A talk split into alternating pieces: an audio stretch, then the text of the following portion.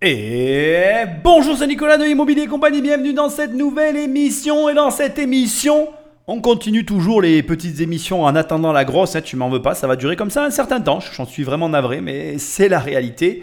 Et on va donc s'intéresser à une mamie un petit peu particulière, une vieille dame très sympathique au premier abord, mais qui apparemment aurait eu euh, une tendance fâcheuse, n'est-ce pas, à arnaquer bon nombre de personnes.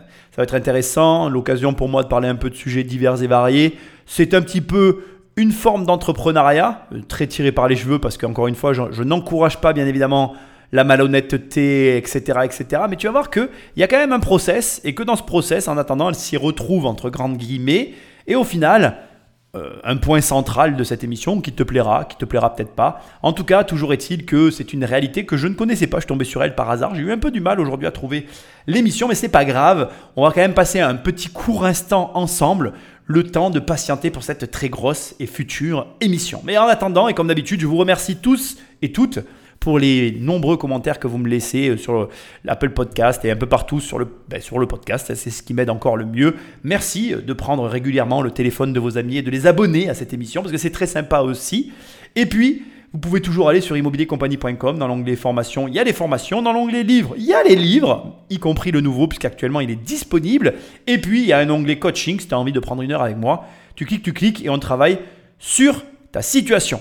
Sans plus de transition, on attaque et on va découvrir l'histoire de cette dame d'un certain âge qui a néanmoins pas froid aux yeux. L'affaire commence au pied des vignes de Moissac. Greg Weiss serait l'une des premières victimes de Louise. Ce New-Yorkais, installé ici depuis 7 ans, est musicien. À la fin de l'année 2014, il met en vente sur Internet une voiturette au prix de 4500 euros. Intéressée, la grand-mère l'appelle. Elle veut l'acheter.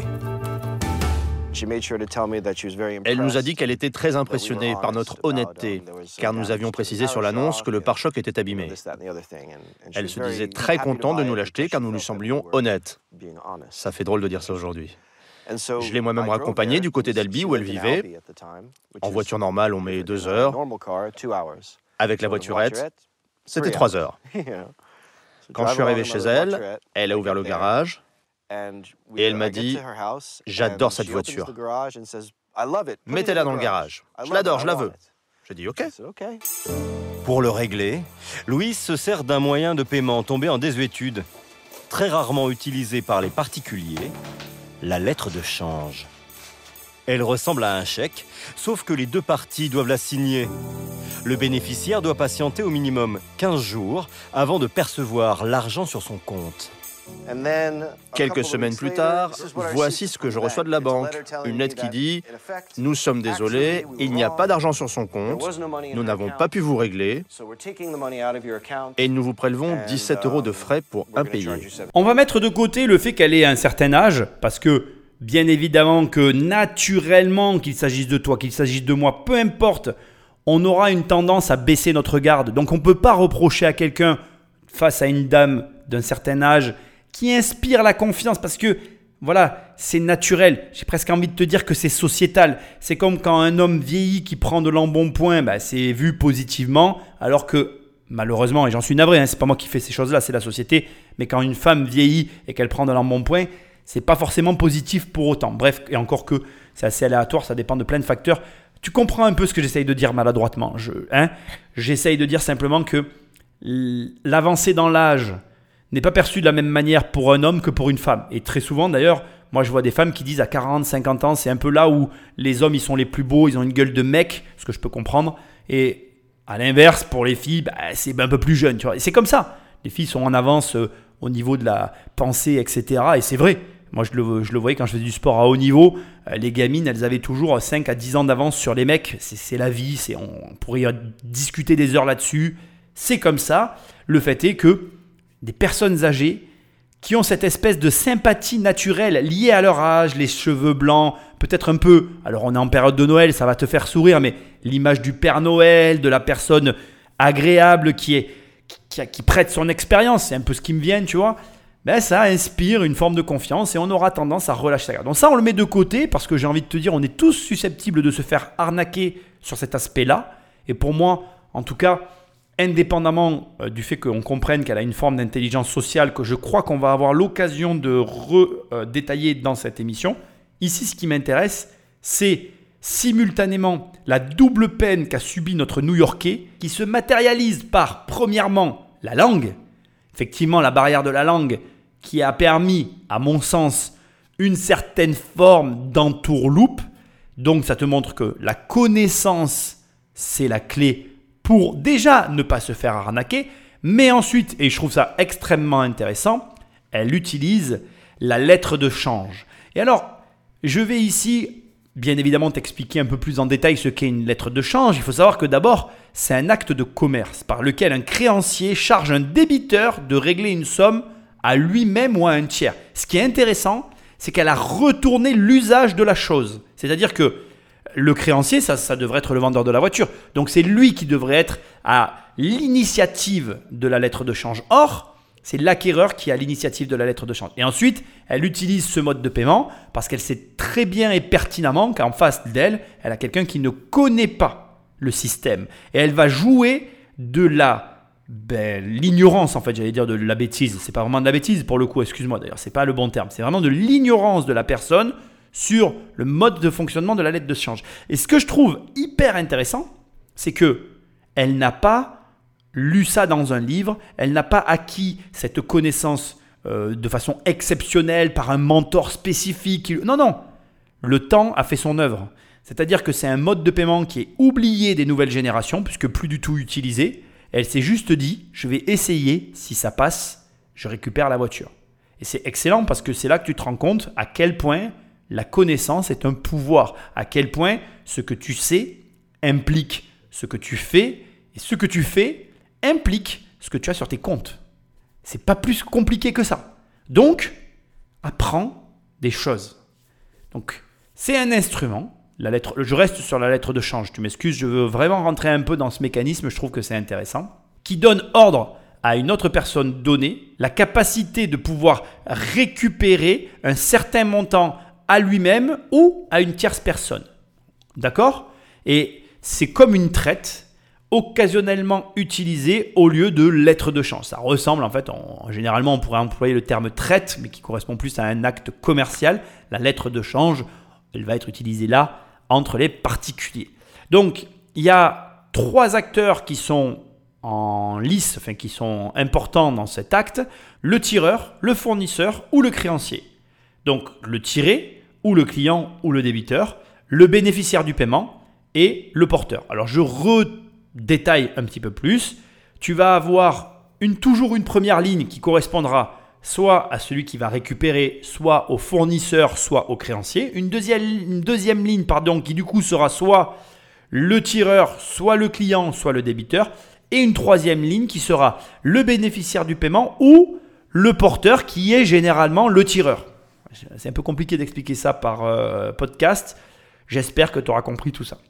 Le bénéficiaire du paiement et l'émetteur de la lettre sont très souvent la même personne. Il faut que je le précise pour que tu comprennes ce que je suis en train de t'expliquer.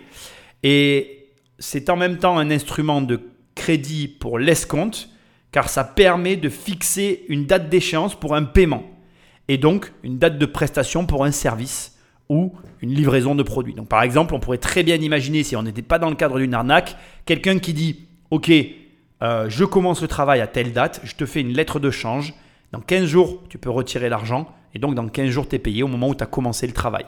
Et dans un cadre légal, ça peut être intéressant. Par contre, bien évidemment, là, ça a été utilisé et détourné pour une arnaque qui ne tient que sur l'ignorance donc, euh, bah, te fais pas avoir si quelqu'un te propose une lettre de change. Greg relance Louise plusieurs fois. Elle lui répond par courrier qu'elle s'engage à le payer malgré son état de santé. J'ai un très grave problème de santé, mais je me soigne. J'ai un très bon docteur. Veuillez me retourner en urgence votre RIB pour vous régler. Greg fait le nécessaire, mais au bout de trois mois, toujours rien. Cette fois, c'est sa femme qui prend les choses en main. My wife called her. Ma femme l'appelle et lui dit Bon, vous avez pris du bon temps avec mon mari. Il est temps de nous donner l'argent maintenant. Il est temps. Et là, Louise est devenue irritable. Vous savez, comme les gens qui ont deux visages et qui changent subitement d'attitude. Elle est devenue très en colère. Elle a coupé la conversation. Je veux plus jamais vous parler. Je suis trop malade. Et je vais prendre un avocat. Greg porte plainte. Et à ce jour, il n'a pas récupéré son argent. Il faut quand même un petit peu revenir en arrière et préciser ici que quand même, c'est assez étrange qu'il ait laissé la voiture sans faire les papiers et sans même se préoccuper au bout du compte de, j'ai envie de dire, le paiement et la situation. En gros, ce que j'essaie de dire, c'est qu'à un moment donné, quand même, quand il s'agit de voitures, de gros objets comme ça, si tu fais pas le nécessaire au moment de la vente, personnellement, je trouve que c'est quand même un peu facile d'aller crier au scandale. Enfin, moi, demain, il ne me viendrait pas à l'idée de vendre ma bagnole, enfin plutôt, non, pardon, pas de vendre ma voiture, de, de rencontrer un acheteur, de le laisser partir avec la voiture et de dire, je me suis fait arnaquer. Il y a un moment donné, tu as quand même donné les clés. Alors, je ne remets pas en cause la capacité de séduction, la capacité qu'a pu avoir la personne finalement à, euh, ben voilà, oui, séduire, euh, mettre en avant euh, une situation. Enfin, tu vois ce que je veux dire? Faire ce qu'il faut pour entourlouper l'autre, je ne le remets pas en cause. Mais quand même, il y a une partie de moi qui ne peut s'empêcher de se dire voilà, il y a quand même, dans tous les pays du monde, on se doute bien qu'il y a une forme de formalisme autour d'une vente de véhicules, et que si ce formalisme il n'est pas fait, ben, à un moment donné, c'est problématique. Bon voilà, je voulais le préciser. Et puis voilà, ce que je trouve hyper intéressant, c'est que ben, malheureusement, le mal était déjà fait, et que même avec un changement, d'interlocuteur, même dans la mesure où, comme on est en train de l'entendre, de le voir et de le comprendre, madame se met en colère, commence à être menaçante, etc., la personne en face, la vieille dame, n'a eu qu'à déménager pour finalement éteindre complètement le problème. Et c'est vrai, quand on y réfléchit, demain, tu me ramènes chez moi, tu sais où j'habite, etc., etc., tu vois où je suis, je déménage, l'affaire est réglée. C'est-à-dire que pour peu que tu n'aies que mon fixe ou un seul numéro de téléphone et que je m'en sépare, c'est fini. Ce qui veut dire que quand tu travailles avec des personnes, c'est extrêmement important pour toi de valider avec eux des ouvrages, alors je pense en l'occurrence au chantier, mais dans tout ce que tu peux faire, valide avec eux leur antériorité sur un marché. Si la personne à laquelle tu es en train de parler, elle n'a aucune antériorité, je ne suis pas en train de dire qu'elle est malhonnête, je dis juste que à partir de là, il y a une forme de risque qui né, qui se construit autour de la personne avec laquelle tu travailles. Bon, il faut tous qu'on commence. Pas de problème avec ça, mais tu comprends ce que je veux dire euh, on va, euh, Voilà, le fait qu'il n'y ait pas d'antériorité, il y a quand même un risque qui n'existe pas ou qui est entièrement balayé dans la mesure où la personne à laquelle tu parles a une antériorité. Maintenant, pour contrebalancer ce que je suis en train de te dire, je suis obligé de parler de Bernard Madoff. Bernard Madoff, il avait une énorme antériorité. Ça l'a pas empêché de construire le plus gros schéma de Ponzi euh, de l'époque moderne. Euh, petit rappel pour la crise de 2008, pour ceux qui ne seraient pas au courant. Ce que j'essaye donc de te dire ici, c'est que finalement, ton jugement est extrêmement important, les détails sont extrêmement importants, mais dans tous les cas, si tu es au fait d'un certain formalisme autour de tout ce que tu peux vouloir acheter, par exemple, moi à mon époque, il y a très longtemps de ça, quand on achetait une télé, il fallait remplir des papiers pour obtenir finalement la télévision parce qu'il y avait euh, un, comment je dirais euh, la, taxe à l'image enfin le droit enfin pas d'ailleurs je dis des bêtises c'est pas le droit à l'image c'est euh, la, taxe sur la télé qu'il fallait payer. Moi j'ai connu ça à une certaine époque. En gros tu achetais ta télé tu l'as déclarée et à la fin de l'année tu touchais la taxe audiovisuelle. Voilà chercher le terme. Et tu l'avais à l'achat en déclarant que tu avais la télé. Et si tu n'avais pas de télé ben, tu n'avais pas à le déclarer. Et donc il y avait des petits malins qui jouaient de cette situation. Et c'était logique. Et dès que tu arrivais en France et que tu devais acheter une télé, en tout cas tous ceux qui étaient au courant savaient qu'il y avait ce formalisme. Si quand tu achètes une voiture, tu ne fais pas les papiers pour avoir ta carte grise, tu te doutes bien qu'il va y avoir un problème. Donc, quand tu fais un achat comme un achat immobilier, tu sais qu'il y a un formalisme et qu'il faut passer devant un notaire. Si tu achètes un bien immobilier sans passer devant un notaire, tu te doutes bien qu'il va y avoir un problème. Donc ce que j'essaye de te dire, c'est ça, c'est très simple, c'est que, en définitive, quoi que tu peux imaginer, quoi que tu envisages et quelques personnes avec lesquelles tu parles, si le formalisme nécessaire à l'activité dans laquelle tu te trouves n'a pas lieu, bien c'est pas la peine d'aller plus loin. Et dans les affaires, et je précise bien dans les affaires, quand il y a un doute, c'est que généralement il n'y a pas de doute. Trois mois plus tard, À 500 km de là, la grand-mère fait à nouveau parler d'elle. Elle s'installe dans cette maison de retraite. À l'époque, cette petite mamie inspire confiance. Les pensionnaires et le directeur ne se méfient pas. On y aurait donné le bon Dieu sans confession. Elle est très attendrissante. C'est une petite dame qui a l'air de très gentille, très souriante, qui a toujours. Une... C'est quelqu'un qui a un certain niveau, hein, une certaine éducation, donc euh, elle vous met dans la poche en deux temps trois mouvements. Ici, chaque retraité a sa propre maison. Louise choisit l'une des plus grandes et des plus récentes. On a deux types de pavillons, des petits et des grands. C'était des plus grands. Le pavillon haut de gamme qu'elle occupe avec ses quatre chiens. Donc euh, il y a le grand living qui est ici. Nous avions même clôturé à nos frais ce petit jardin de façon à ce que ces, petits chiens puissent sortir.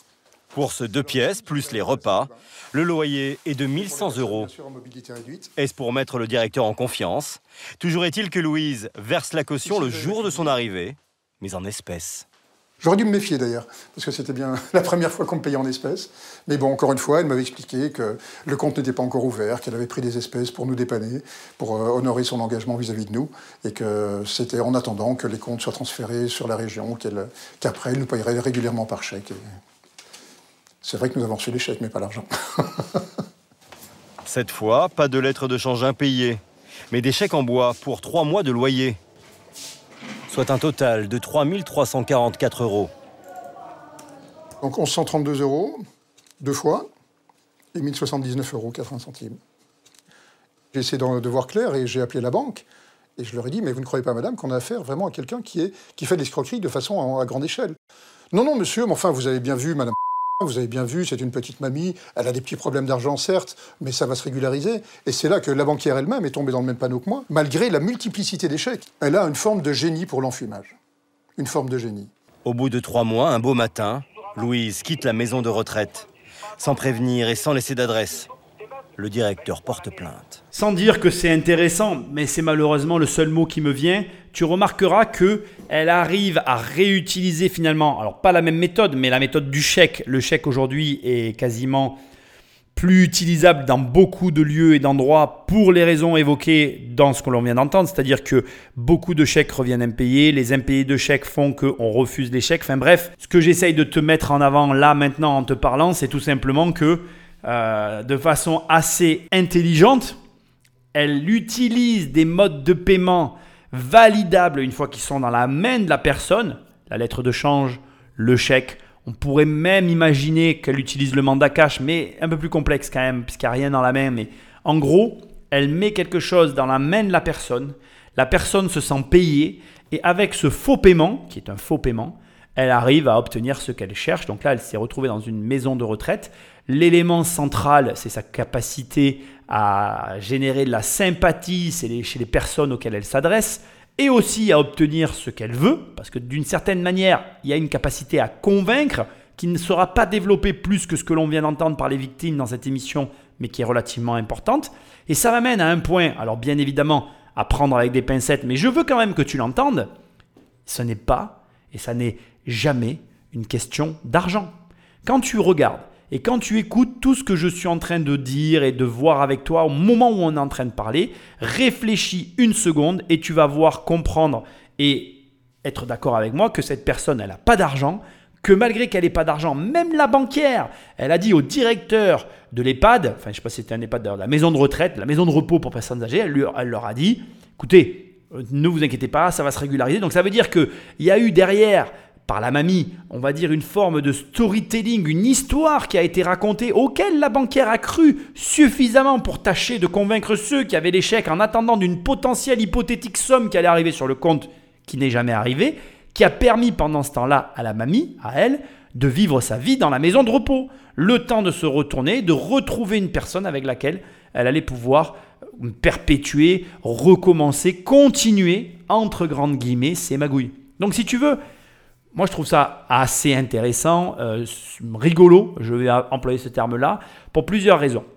D'abord, ça dénote d'un défaut que tu dois avoir, que j'ai aussi, que nous avons tous, c'est notre négligence.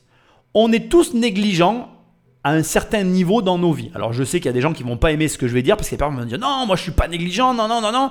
Mais réfléchis-y un petit peu Essaye de vraiment balayer l'ensemble de ta vie et tu vas voir que tu as des points de négligence, des points de faiblesse. C'est tout à fait normal en fait. Je n'ai rien contre ça.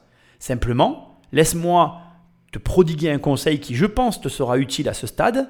Délègue ces points de négligence. Quand un, tu les as identifiés, deux, tu les as pratiqués, et trois, tu es capable du coup avec les deux premiers points d'en cerner ou discerner les faiblesses qui t'en incombent.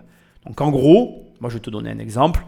Aujourd'hui j'ai délégué mon immobilier, j'ai géré mon immobilier pendant très longtemps, j'assume complètement mes années de gestion parce que je sais comment ça fonctionne suffisamment bien en tout cas aujourd'hui si je devais le refaire. Au demeurant, je peux t'assurer que j'ai pris le coup de ne plus m'occuper de mon patrimoine et Dieu que c'est bon.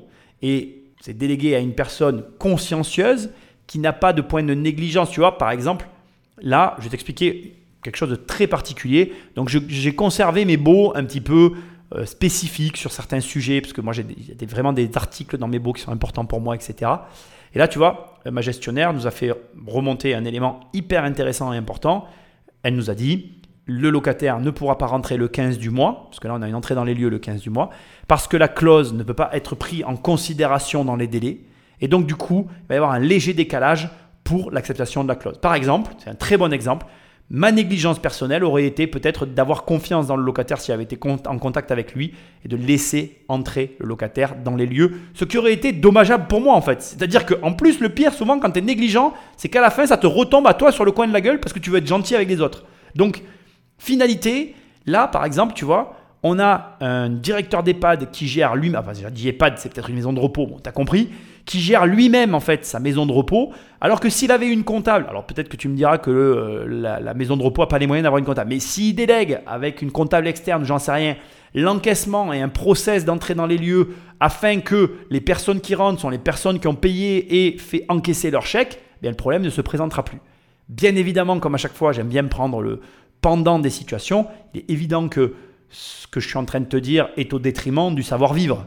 C'est-à-dire que quand on est confronté à des personnes comme ça et qu'on met du coup en place des process et des personnes qui vont venir pallier à ce genre d'erreur, ben ça perd un petit peu de cette spontanéité et de ce côté finalement accessibilité où les personnes honnêtes qui elles euh, auraient peut-être pas eu la même démarche que cette dame, ben, auraient pu bénéficier de la chambre sans se frapper tout le côté rigide du processus qui va se mettre en place suite à son passage. Donc en définitive, on a tous des faiblesses et des négligences, accepte-les et surtout connais-les, pratique-les et puis délègue-les. Et enfin, ce qui est hyper intéressant ici, c'est que la force de persuasion te permet que tu aies ou pas de l'argent, que tu sois dans la capacité ou l'incapacité de faire je ne sais quoi, d'atteindre les objectifs que tu te fixes. Ce qui veut dire que tu as tout intérêt à apprendre à convaincre, tu as tout intérêt à apprendre l'art de la discussion, de la négociation, de l'explication, de l'éloquence, parce que sans ça, n'aurait pas fait la moitié de tout ce qu'elle a pu faire. Alors qui se cache derrière ce profil de mamie sans histoire? Aujourd'hui, elle habite dans le nord de la France où nous l'avons retrouvée. Et elle a accepté de nous livrer son passé. Louise est née à Cherbourg en 1939. Elle est blessée à la tête à l'âge de 4 ans pendant le débarquement. Elle emporte encore les stigmates. Ah ben là, je peux vous montrer. Tenez, j'ai la boîte euh, crânienne défoncée. Traces d'obus. Vous les voyez, non? C'est un obus que vous avez tout. Vous non, avez eu? quatre éclats d'obus. Et là, dans le bras. Je suis à l'ordre des grands invalides de guerre. Mariée deux fois à des militaires, elle a trois enfants qu'elle a aujourd'hui perdu de vue. Vous ne voyez plus vos filles? Non. Et votre fils? Ben, je vous l'ai dit, hein, il est militaire, il est à l'étranger, alors je ne le vois pas. Vous êtes assez seule alors euh, Très largement. Louise est veuve. Grâce à la pension de reversion de son mari et une allocation d'invalidité, elle touche 1600 euros par mois. Mais elle a aussi un lourd secret. Un casier judiciaire bien rempli. Caen, Cherbourg, Aix-en-Provence, Toulouse, en 20 ans, elle a été condamnée à 7 reprises pour des atteintes aux biens, dont 5 fois pour des faits d'escroquerie. Elle a même écopé d'un an et trois mois de prison ferme en 2014, peine qu'elle aurait partiellement effectuée. Vous avez eu beaucoup de condamnations ben, Je ne sais pas ce qu'il a, ce qu'il y avait, je ne rappelle plus. Souffre-t-elle de troubles de la mémoire ou préfère-t-elle ne pas s'en souvenir? En règle générale, on aime bien euh, avoir comme ça les parties intimes de la vie pour essayer de comprendre, de faire ses propres déductions par rapport à la vie de la personne. Et c'est là où je devrais te sortir plein de théories fumeuses de psychologie de bas étage en mode oui, euh, elle voit plus ses enfants, alors tu vois. Sauf que la vérité, c'est qu'en fait, c'est beaucoup plus complexe que ça. En définitive, tu peux pas avoir un avis réel sur les personnes. Déjà, dis-toi une chose, c'est hyper important de le savoir, c'est que des fois, il y a des gens, ils sont mariés, ils vivent avec leur conjoint ou leur conjointe, et euh, ils ne savent même pas euh, qui est la personne avec qui ils vivent, euh, réellement ce qu'elle peut avoir au fond d'elle, etc. Donc là, bien évidemment, sur un reportage d'une personne qui nous dit qu'elle se rappelle de rien, et puis il n'y a rien à tirer, quoi. Je veux dire, voilà, elle a pris un obus sur la tête, bon, elle a eu des éclats, mais elle est toujours là, mais en même temps, bon, je veux bien croire que c'est traumatisant, c'est assez complexe. Une vie, ça ne se juge pas sur euh, un élément, c'est très souvent une agrégation de choix, de, de comment dirais-je, de, conséquences et de moments partagés qui nous amènent parfois à agir d'une manière plutôt que d'une autre. Et puis en plus, il y a les pétages de plomb. Aujourd'hui, il y a ce que certains vont appeler les burn-out, les machins, les trucs qui ont toujours existé en soi. On leur met des noms là-dessus, mais tu vois ce que je veux dire. Donc c'est, c'est très compliqué et je t'invite, d'ailleurs c'est très dur à le faire, mais à ne pas juger en fait. Quand quelqu'un comme ça, euh, là on a quelqu'un qui fait des arnaques, ça serait facile de tomber dans le travers et le raccourci de dire euh, ben, c'est à cause de ceci, c'est à cause de cela. La vérité c'est que tu le sauras jamais. La vérité, c'est que c'est pareil, on ne sait pas de quoi la vie elle est faite, donc on ne connaît pas la manière dont qui que ce soit peut réagir à des éléments traumatisants. Elle a quand même perdu deux maris, c'est quand même pas rien. Euh, déjà, je pense que d'en perdre une, euh, perdre un conjoint, ça doit déjà être une épreuve en soi. Alors deux, j'ose même pas imaginer. Enfin bref. Et puis vivre seul, la solitude aussi, c'est quelque chose qu'on sous-estime énormément.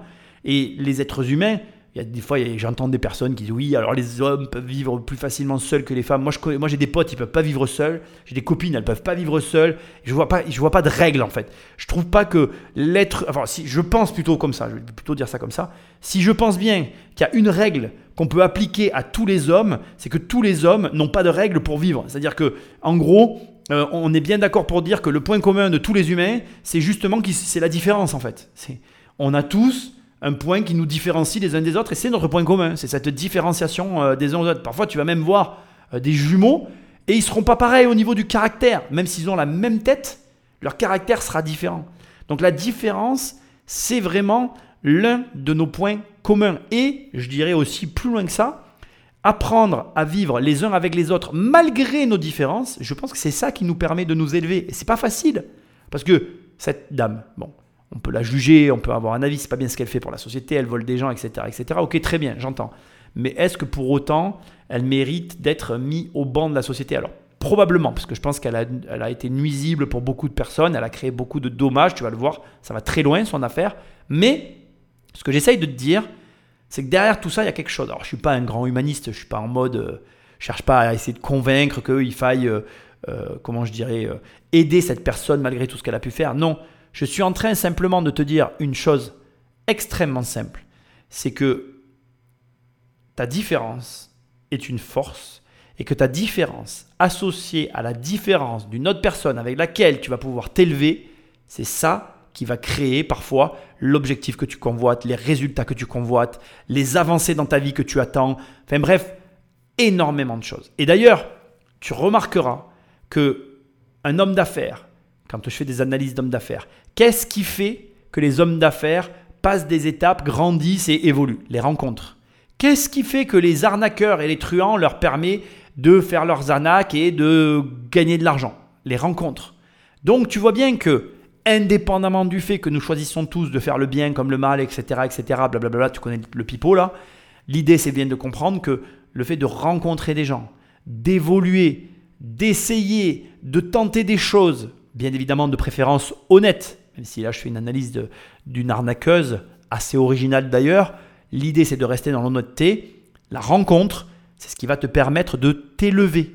Donc, ne reste pas dans ton coin, va à la rencontre de nos congénères et avance dans tes projets. Maintenant, pas de jugement sur les autres, prends-les pour ce qu'ils sont. Ça c'est pareil, c'est une erreur que je vois très souvent quand on se met en couple.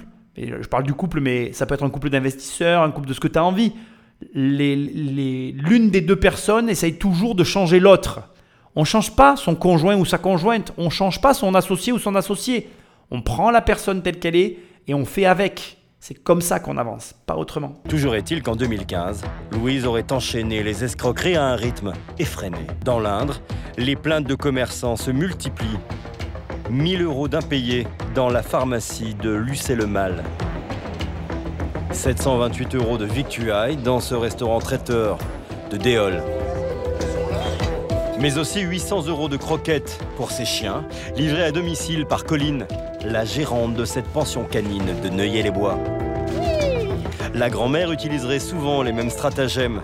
Elle s'inventerait une vie dramatique pour apitoyer ses interlocuteurs. Son mari qui l'avait quittée parce qu'elle avait été malade, euh, son mari et ses enfants qui étaient tous décédés, son frère qui venait de mourir, euh, sa sœur qui l'a traité de je ne sais quoi. euh, C'est une manipulatrice. Louise aurait aussi pour habitude de rassurer les commerçants sur ses moyens financiers. Pascal, vendeur d'électroménager, lui a livré entre autres une cuisinière et un aspirateur pour un total de 1300 euros qu'elle n'a jamais réglé. Elle a sorti une petite boîte à bijoux. Elle dit Ah, regardez, j'ai acheté ça. Euh, Elle m'a montré des petits bijoux. J'y connais rien, qui, qui ressemblaient à de l'or. Mais je lui dis Attendez, faites attention. Je dis, dis- vous, vous- tombez sur des gens malhonnêtes ou des choses comme ça. Vous allez vous faire cambrioler, vous allez vous faire avoir. Tout ça. Elle a dû rire, elle a dû se dire C'est moi qui suis en train de te cambrioler. Donc en fait, pour moi, il y a deux grands euh, phénomènes ici qu'il faut bien dissocier. Il y a d'un côté, on va dire, la note conservée par le commerçant, qui est une habitude qui existe dans le commerce en France. C'est pas bien que je parle de ça ici. Je te déconseille totalement de faire cela. C'est vraiment euh, pas du tout constructif et je pense assez mauvais de manière générale. Et de l'autre côté, il y a bien évidemment ce qu'on vient de dire, c'est-à-dire la, la création d'un personnage sympathique dans le but d'obtenir quelque chose. C'est vraiment deux manipulations très différentes, très souvent les deux d'ailleurs utilisées par les arnaqueurs. La liste, bon ben c'est très simple. On a un commerçant, on remarque qu'il a des listes pour certains de ses clients, ça existe, ça se pratique. Du coup, on essaye à son tour d'obtenir cette même liste pour soi. Donc en gros, ça consiste en quoi? C'est, je vais voir un commerçant, je lui dis écoute, euh, voilà, euh, ben, ça ne te gêne pas si je te paye en fin de mois, j'ai une société, ça m'arrange, etc. Oui, ok, très bien, paf. Je note tous tes repas du midi euh, sur mon, ma petite note et en fin de mois, tu me payes toute la semaine, comme ça c'est plus simple pour tout le monde, tu vois. Soi-disant.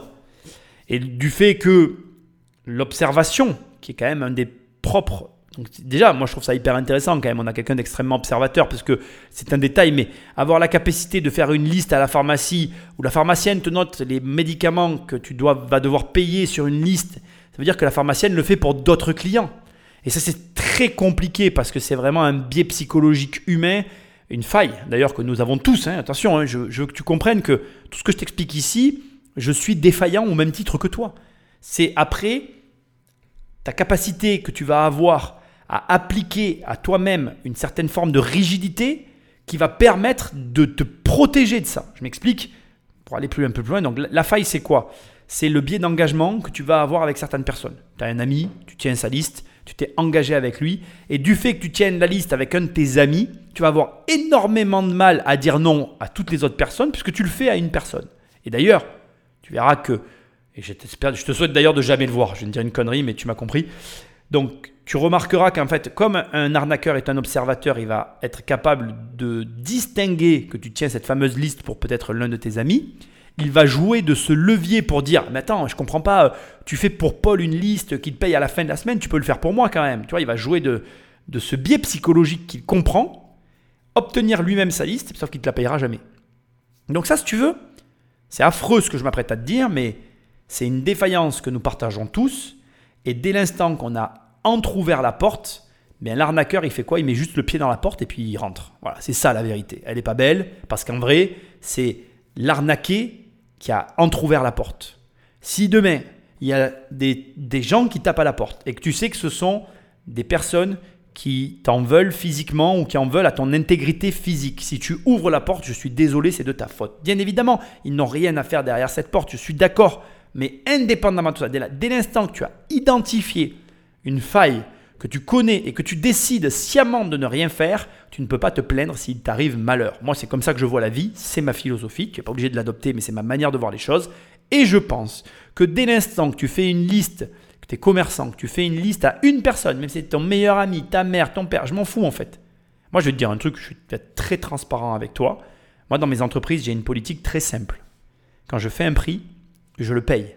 Je, je, je déteste, je ne supporte pas l'idée de qui consiste à dire, et tous ceux qui font ça d'ailleurs, j'exècre cette manière de gérer, je propose un, un, service à un tarif et je fais un prix moins cher pour mes salariés ou mes amis.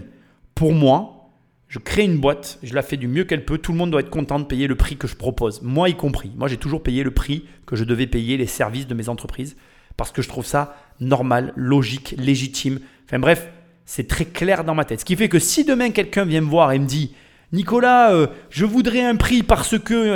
Je dirais Attends, déjà je t'arrête. Tu voudrais un prix sur quoi? Parce que moi, figure-toi que j'en ai pas de prix. Donc si toi, tu arrives à avoir un prix là où moi, j'en ai pas, ça m'intéresse. Et ça, c'est important que tu l'entendes en fait. Donc, elle a, pour les listes, exploité une faille qui est, euh, j'ai envie de dire, euh, entr'ouverte par ceux qui l'ont mis à disposition, cette liste. Pour la deuxième partie, ça va être beaucoup plus rapide. C'est là où on va avoir un jeu, comme ça a été très justement dit par le réparateur, livreur de, produits électroménagers. En fait, on est face à quelqu'un qui arrive déjà un petit peu à manipuler et à retourner la situation. Parce que c'est marrant. En fait, c'est un cambrioleur qui te cambriole chez lui. Je trouve ça extrêmement fin. C'est-à-dire que c'est un petit peu le principe, tu sais, je crois que c'est Colbert qui disait ça on plume loi sans qu'elle s'en rende compte. Eh bien là, on te vole alors que tu es dans la maison de la personne qui est en train de te voler. Tu es en train de te faire voler sans que tu t'en rendes compte en fait. Elle est là, elle te dit, oh, regardez, je me suis acheté une bague. Mais en fait, tous les éléments qui sont mis devant les yeux des personnes ne sont pas vérifiables. On te dit, regarde, j'ai acheté cette bague hier. Mais en fait, on te montre une bague. Mais qu'est-ce qui prouve que tu l'as acheté hier? Et le mec, lui qui dit, ah oui, euh, attention à qui vous montrez ça, vous pourriez tomber sur quelqu'un de malhonnête. Ben oui, comme il dit. Mais en fait, c'est elle qui est malhonnête.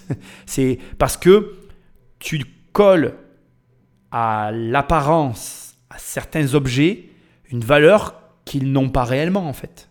Elle peut très bien avoir acheté cette bague il y a 20 ans, elle peut être bien conservée et elle peut s'en servir pour arnaquer tout le monde. Et c'est là où je reconnais que là par contre c'est de la vraie arnaque au détriment euh, de ses interlocuteurs et c'est ce à quoi toi tu dois être sensible. C'est ce sur quoi toi tu dois travailler. Quand je te dis éduque-toi, c'est cette partie-là que tu dois éduquer. Ce que tu vois n'est pas la réalité. Et d'ailleurs, tout ce que tu ne vois pas cache la réalité. Tu devrais t'intéresser à tout ce que tu ne vois pas de toutes les personnes qui te montrent ben, ce qu'ils ont à te montrer. Quand quelqu'un te montre ce qu'il a à te montrer, c'est parce qu'il veut que tu regardes dans cette direction et pas dans une autre direction. Et ça, c'est plus compliqué à comprendre. La tentative d'escroquerie la plus importante, c'est un couple de paysagistes qui en aurait été victimes. En décembre 2015, Louise demande à Sophie et à Emmanuel d'aménager son jardin. Elle voudrait des palmiers et des oliviers. La facture s'élève à 12 000 euros. C'était pas un souci pour elle. Elle, était suffisamment aisée. Elle, avait hérité, donc euh, elle voulait se faire plaisir. Donc euh, on ne parlait pas de budget. Louise prétend avoir hérité d'un domaine de 90 hectares autour de cette belle demeure. C'est grand. Hein. C'est pour ça qu'ici, vous avez la vue sur tous les champs, toutes les terres, tous les bois autour, c'est à elle. Enfin, en théorie. En réalité, ici, Louise n'est que locataire. Les propriétaires des lieux, ce sont eux, les frères Clément, des jumeaux. Quand ils découvrent leur ferme de l'Indre transformée en jardin méditerranéen, ils n'en croient pas leurs yeux. À nous, deux jours au lendemain, on a dit ça y est, le, domaine de Palus et Dubaï, enfin, c'était euh, quelque chose de, magique en, deux jours. Hein. Mais ça a été impressionnant. C'était Noël, c'était Disneyland, enfin. Il y avait euh, bah, il y avait ça, les plantations qui pouvaient cacher la clôture pour essayer de faire quelque chose de propre. Juste en face, on avait devant la clôture, là, des bacs en bois avec des oliviers, euh, des palmiers. Enfin, on a dit, ça y est, c'est magique. Plutôt beaux joueurs, les propriétaires, car ils ont dû régler la note de 1000 euros pour ces haies, choisies par madame. Le reste, tout ce qui était en pot, a été récupéré par le paysagiste qui a porté plainte pour escroquerie. Et c'est normal que tout soit plus gros. Le mensonge, la, facture à la fin du mensonge, 12 000 euros, alors même pas 12 000 euros, mais là, le, commerçant, enfin le paysagiste a récupéré une partie de son matériel, donc c'est moindre mal, mais il a perdu l'argent d'une facture hypothétique qu'il aurait dû faire. Bref, pourquoi c'est toujours plus gros? On est dans un processus j'aime pas bien ce que je m'apprête à faire, mais sans pouvoir vraiment le comparer à l'entrepreneuriat, puisque l'entrepreneuriat c'est honnête et que l'arnaque c'est malhonnête. Mais en gros, c'est simplement le fait de prendre confiance, d'avancer dans le process et de fil en aiguille comme ça, euh, d'être en capacité ben, d'évoluer et d'améliorer finalement ce que l'on fait. Alors quand on fait quelque chose comme là, euh, des mensonges et une arnaque, ben, on améliore les mensonges et l'arnaque. Quand on fait de l'entrepreneuriat, on améliore le produit et le prix. Enfin voilà, normalement c'est plutôt censé se passer euh, comme la deuxième option que la première, mais tu m'as compris. Là ici, on a juste une personne qui prend confiance en elle, qui hésite de moins en moins à sortir des énormités. Plus c'est gros, bah, plus tu vas aller chercher de la grosse facture en face. Plus la facture elle est grosse, bah, plus les conséquences sont confortables. Et tant que ça passe, bah, tu récoltes les fruits d'un labeur que tu n'as pas fourni. Bon alors après, ce que je trouve intéressant ici, c'est le cerveau humain finalement, parce que ce qui est, à mon sens en tout cas, euh, voilà, qui, qui en tout cas me suscite chez moi une forme d'intérêt, c'est que je suis convaincu de ce que je suis en train de te dire. C'est-à-dire que je suis convaincu que pour elle, c'est une forme de progression qui occulte tout simplement la partie négative de la chose. J'en suis certain. C'est-à-dire que elle progresse, tout en ayant une forme d'inconfort, parce que comme elle est quand même dans l'arnaque, elle va avoir des conséquences dans son quotidien. Donc euh, par exemple les déménagements réguliers, tu vas le voir dans un instant. Mais par contre, elle n'hésitera de moins en moins, elle n'hésitera pas et de moins en moins à euh, ben, dépenser plus d'argent, aller plus loin dans les montants, parce qu'en fait, ben, elle acquiert une expérience dans un domaine qui est négatif. Voilà, c'est tout. C'est le domaine mal choisi au départ, certes, mais l'expérience s'acquiert. Et c'est ça que je trouve intéressant, c'est un grand terme, tu vois, mais ça me ça, ça, titille ma curiosité parce que je pense qu'on a beaucoup de personnes, dont moi je fais partie, qui sont attirées par le sentiment de justice, qui font la part entre le bien et le mal, etc. Et je pense qu'à l'inverse, il y a des personnes qui n'ont aucun problème à, transgresser comme ça certaines, euh, certaines règles, certaines, euh, je dirais, euh, conventions sociales pour leur bénéfice direct. Alors après, encore une fois, il faut remettre dans le contexte, on est sur quelqu'un qui est seul, qui à mon avis n'a pas une très grosse retraite et qui en plus euh, n'a peut-être pas la vie qu'elle aurait aimé avoir, ce que je peux complètement comprendre, puisque encore une fois, la solitude, je l'ai déjà dit, c'est la pire des situations. On va avoir l'occasion d'en parler puisqu'elle va intervenir dans ce reportage. Mais ce qu'il y a de certain en tout cas, c'est que cette euh, progression, tu la retrouves à tous les stades, dans toutes les formes d'évolution de, que tu peux avoir dans ta vie. Et je te, bien évidemment, je t'incite et je te prie et je te supplie de t'orienter dans le côté clair de la force et pas dans le côté obscur de la force, parce que c'est tellement dommage de gâcher notre potentiel d'adaptation, notre potentiel d'apprentissage pour des choses malhonnêtes. Je veux dire, dans la mesure où on a tous cette capacité, dans la mesure où on peut tous l'exploiter et en tirer parti, autant en tirer parti pour des, des, activités euh, légales qui nous attirent des bénéfices directs dans nos vies et dont on va pouvoir jouir. Parce que là, malheureusement, tous ces actes ben, vont la conduire dans une situation malheureuse qui ne vont amener qu'un seul et unique résultat, c'est finalement la perte de temps et l'inutilité de l'expérience acquise. Et ça, c'est la pire des situations dans la vie. Tu vas acquérir de l'expérience dans tout ce que tu vas faire dans ta vie. La seule chose à laquelle tu dois veiller, c'est que cette expérience que tu accumules, elle te soit en permanence utilisable. Et si tu peux toujours utiliser cette expérience, tu t'en sortiras toujours dans la vie. Par contre, comme là, malheureusement, tu développes une expérience qui est inutilisable, qui est inapte, puisque illégale.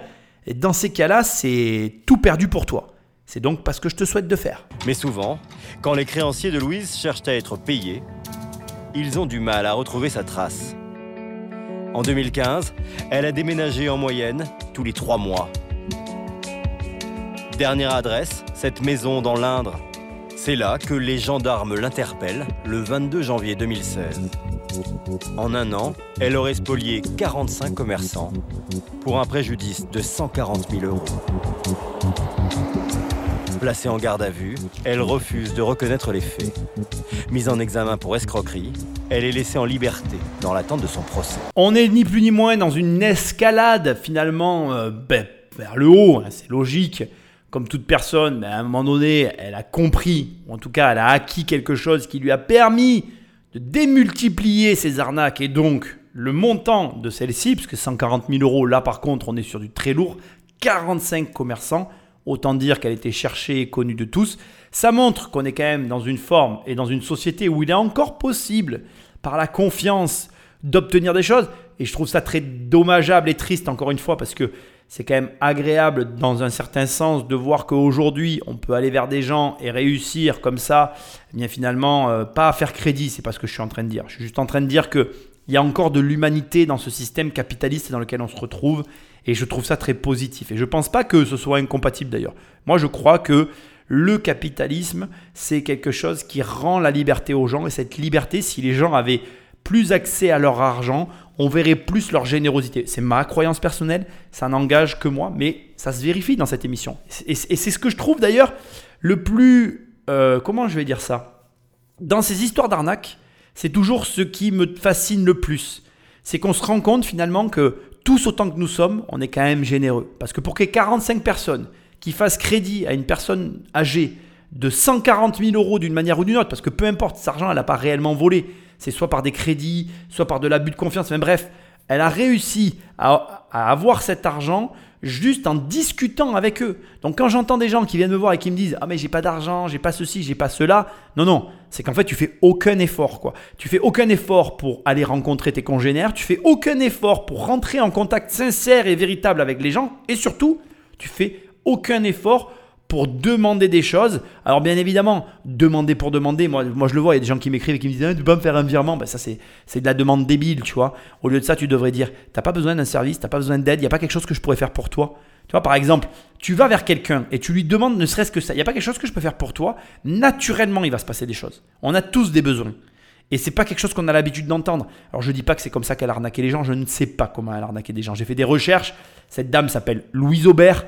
Louise Aubert, en deux mots, hein, je fais une liaison, tu m'excuses, c'est ma manière de parler, mais elle s'appelle Louise Aubert, c'est une dame d'un certain âge, elle a eu des problèmes partout, elle est facilement retrouvable sur Internet, il y a des traces, mais la plupart de ces victimes tiennent le même discours à son égard. Mais moi, ce que je vois, c'est que pour qu'elle ait des victimes, c'est qu'il faut qu'il y ait de la générosité. Cette générosité, personnellement, ça me fait chaud au cœur, et j'espère que malgré que ces histoires se répètent et qu'aujourd'hui il y a plus de méfiance, et je comprends qu'il y ait plus de méfiance, J'espère que nous garderons tous cette part d'humanité qui nous rend aussi appréciable et qui fait que c'est aussi agréable de vivre ensemble. Pour son avocat, Louise souffrirait d'une maladie mentale et ne se rendrait pas compte de ce qu'elle fait. Pourtant, aucun trouble de ce genre n'a été retenu lors des précédents jugements. Il souhaite une expertise psychiatrique et accuse même les commerçants d'abuser de la fragilité de cette mamie de 77 ans. Mais est-ce qu'il n'y a pas un abus de faiblesse qu'on vienne vendre n'importe quoi, tout et n'importe quoi à cette femme, parce qu'on lui a vendu tout et n'importe quoi. Toutes les parties civiles, il faudrait qu'elles viennent justifier pourquoi elles ont vendu autant de choses à madame. Celui qui vend le produit doit quand même se demander, cette bonne grand-mère, est-ce qu'elle en a, est-ce qu'elle a vraiment l'utilité? Il, devrait s'interroger. Maître Zepa a l'air convaincu de l'honnêteté de sa cliente. Il n'imagine pas un instant se retrouver lui aussi sur la longue liste des plaignants. Elle m'a assuré que mes honoraires seraient payés. Elle me l'a assuré. Alors, si, si elle trompe son propre avocat, je crois que c'est la fin des patates quand même. Hein. c'est, non, je ne pense pas qu'elle me fasse le coup. Elle m'a assuré, euh, la main sur le cœur, que mes honoraires seraient payés. On peut la croire. Moi, je pense que je n'ai pas de raison de ne pas la croire. bon, concernant leurs avocats, enfin les avocats en général, moi, j'ai pas d'avis. Ils font leur travail, c'est jamais simple. Là, on est sur une multirécidiviste avérée. Bon, l'argument de dire on lui vend tout et n'importe quoi audible défendable, son problème, pas le mien. J'ai pas envie de rentrer dans ce, dans ce débat. Ce que je trouve hyper intéressant, c'est la fin, bien évidemment. Le, j'espère qu'elle va me payer quand même, mais je suis pas payé. Donc là, tu te dis, oui, c'est, c'est étrange quand même. Tu à la foi, c'est bien. Je te laisse avec ta foi. Je n'ai pas d'avis sur le sujet. En tout cas, euh, je, voilà. On a ici aussi une autre vision des choses. On demande une, une analyse psychiatrique. Oui, c'est ce qu'il a demandé. Euh, audible, audible, j'ai envie de te dire, après à, calculer, à réfléchir, à, prendre avec des pincettes. Moi personnellement, je ne remets pas en cause le fait qu'elle est plus arnaquée. Et de toute façon, qu'elle est arnaquée ou non, ce n'est pas la question pour moi. Ici, j'ai cherché à te démontrer un mode opératoire et un mode de fonctionnement qui existe et que l'on connaît. Maintenant, encore une fois, ce que j'ai surtout mis en avant, c'est que tu avais la capacité d'emmagasiner de l'expérience dans tous les domaines de la vie et que cette expérience peut te permettre de faire euh, bah, de, grosses avancées pour tes finances et pour ton quotidien, que tu dois utiliser cet apprentissage que tu vas faire au quotidien pour des causes qui soient réutilisables et non euh, pour des activités illégales qui malheureusement ne te conduisent qu'à un seul endroit, en prison. Après sa mise en examen, la grand-mère plie une nouvelle fois bagage et s'exile dans le Nord. Elle y aurait à nouveau multiplié les impayés. En décembre dernier, quand elle décide de s'installer dans ce village, cette fois, sa réputation la précède. Le maire et le propriétaire du studio qu'elle veut louer ne vont pas l'accueillir à bras ouverts. Voilà, c'est cette maison. Ils ont été alertés par les déménageurs qui sont alors en plein conflit avec la mamie. Le déménageur me téléphone en disant écoutez, la prenez pas chez vous, moi je ramène pas le reste des meubles, c'est une escroc, elle a escroqué la- une bonne partie de plein de personnes, elle ne m'a pas payé, tout ça. La gendarmerie locale confirme au maire le CV chargé de la vieille dame. Le propriétaire réussit à faire annuler la location, mais Louise a commencé à y recevoir du courrier sous différents pseudonymes. Alors vous avez euh, Madame Louise Aubert, vous avez Madame Homme Louise, après vous avez Madame Promentin Lohan, Louisa Fromentini. Louisa Fromentini. La- Comme ça on la reconnaît pas, on peut pas la tracer surtout, je pense. Louise se retrouve à la rue. Elle est recueillie par un foyer dans la région. Et ça m'amène sur l'élément essentiel de ta vie que tu négliges bien plus que l'argent, c'est la réputation. Et d'ailleurs, c'est assez intéressant sur un élément comme celui-ci, qui est celui d'une arnaque, que de finir avec, parce que tu pourrais dire que de toute façon, un voyou s'en fout de la réputation. Eh bien non, en fait, tu le sais au fond de toi que ce que je suis en train de te dire, c'est la vérité. Même les voyous sont très vigilants quant à leur réputation. Et là, c'est quoi qui l'a fait tomber C'est quoi qui l'a détruite C'est sa réputation. Le déménageur appelle l'agent immobilier, boum, annulation du bail, boum, à la rue, fin de la course. Je repasse par la case départ, je touche pas les 20 000 francs, je recommence pas la partie, c'est terminé. Ta réputation a plus de valeur que ton argent. Ta réputation a plus de valeur que tes ressources. Ta réputation a plus de valeur que ton nom. Ta réputation, c'est quelque chose d'extrêmement important. Tu ne dois jamais froisser ta réputation. C'est hyper important. Mais vraiment, je suis sincère. Donc, ça veut dire quoi? Ça veut dire que tout ce que je suis en train de t'expliquer là, c'est très simple. Quoi que tu fasses dans la vie, même si tu décides d'être truand, et je te le souhaite pas, hein, j'ai fait une émission pour t'expliquer qu'il fallait pas le faire, mais en admettant, le plus important, c'est de faire en sorte de tenir tes engagements. Et là, comme elle n'a pas tenu ses engagements, qu'elle ne l'a jamais fait, elle s'est fait déborder par la situation, et ça lui a empêché de continuer. Et très souvent, tu remarqueras que ça vient perturber ben, ton avancement, une mauvaise réputation. Donc tu as tout intérêt à veiller, quoi qu'il arrive, à ce que tu aies bonne réputation, à l'entretenir, à la faire grandir, à en prendre plus soin que tes comptes en banque, à en prendre autant soin que ta famille, et à faire en sorte d'avoir conscience que c'est le plus important dans les affaires. Et je parle des affaires bien évidemment légales. Mais c'est assez ironique, je trouve, dans cette émission, de souligner que même chez les malfrats et dans l'illégalité, la réputation a son importance. Aujourd'hui, quand on la confronte aux diverses accusations, elle ne se démonte pas. C'est la liste de près de 45 personnes qui me disent Madame, elle nous a pas payé. Voilà, on a par exemple l'Américain qui vous a vendu cette voiture. Vous prenez la, la voiturette sans payer le monsieur. Mais Est-ce que c'est bien raisonnable? là, je. Euh, C'était pas raisonnable, faut être honnête hein, de ce côté-là. Il y avait un motif, mais je me rappelle plus lequel, Stéphane. Parlons de l'électroménager. Pourquoi vous n'avez pas payé J'allais le payer, mais j'attendais, Stéphane. Tout ne tombe pas. La CAF m'avait dit que c'était en préparation de paiement. Donc là, c'est la CAF qui, vous, qui était en retard. Qui est en retard, voilà. Vous avez l'air de me prendre quand même pour une sacrée vieille voleuse. Je suis beaucoup déçue. Non. Si. Il y a des choses que je vous dis vraiment la vérité, que vous voulez pas me croire. Louise sera jugée le 31 mai prochain à Châteauroux. Pour son huitième procès, elle risque jusqu'à 5 ans de prison. De toute façon, on ne saura pas la vérité et mon propos ici n'est ni de l'accabler, ni encore moins de la juger. Comme je te dis, moi, je, j'évite de juger les uns et les autres. En vérité, on ne sait pas euh, la réalité d'une vie de quelqu'un, même quand on te la raconte, parce que, encore une fois, ce qu'on te montre, c'est ce que l'on veut que tu regardes. Et donc, tout ce que tu ne vois pas, ben, c'est ce que tu devrais regarder. Je ne vais pas continuer à creuser ce sujet, tu l'as compris, je pense. Ici, la fin, en fait, c'était le passage de tout à l'heure. Les passages où elle est là pour le coup, ne m'intéresse pas trop, tu m'en excuses parce que, ben, malgré tout, ça reste une vieille personne et moi, j'ai de l'affection pour les personnes âgées. Et qu'est-ce qu'on sait de cette personne? Quelle est la retraite qu'elle touche? Comment elle vit? Tu vois, il y a tellement de paramètres. Et c'est tellement facile d'avoir un avis sur les choses tant qu'on n'a pas la réelle mesure. Et encore une fois, même si on l'avait, si, si on avait toute l'histoire et que je t'avais tout expliqué, tu vas avoir une explication qui va ressortir, certes, mais au demeurant, tu n'auras pas vécu la vie de la personne. Et donc, qu'est-ce qui prouve que la réaction n'aurait pas été la même, voire pire? Tu ne le sais pas non plus. Combien de fois, moi, je vois des gens qui me racontent leur histoire et je me dis, putain, mais j'aurais pas réussi à faire le quart, waouh Et tu te dis, putain, la personne a été hyper courageuse, moi, j'aurais périclité longtemps avant. Et à l'inverse, des fois, tu te dis, putain, mais pourquoi tu le fais pas, Berthe C'est facile. Donc, tu veux, on est dans une société de jugement. Moi, ici, mon but, c'est pas que tu aies un jugement sur cette vieille dame. Mon but, c'est que tu comprennes qu'il y a une chose qui est plus importante que tout, c'est ta réputation. Donc ne mens pas, ne triche pas, sois honnête avec toi-même, avance à ton rythme. Je le dis toujours, et crois-moi en plus, c'est un peu euh, un signe du destin, mais là, ça, ça tombe hyper à pic par rapport à mon quotidien actuel. Ne te décide jamais trop vite. Ne te décide jamais trop lentement. Oui, je sais, c'est contradictoire, mais démerde-toi avec ça, c'est pas mon problème. Et avance à ton rythme en prenant en considération l'ensemble des éléments du problème, ce qui est très difficile, je tiens à le préciser.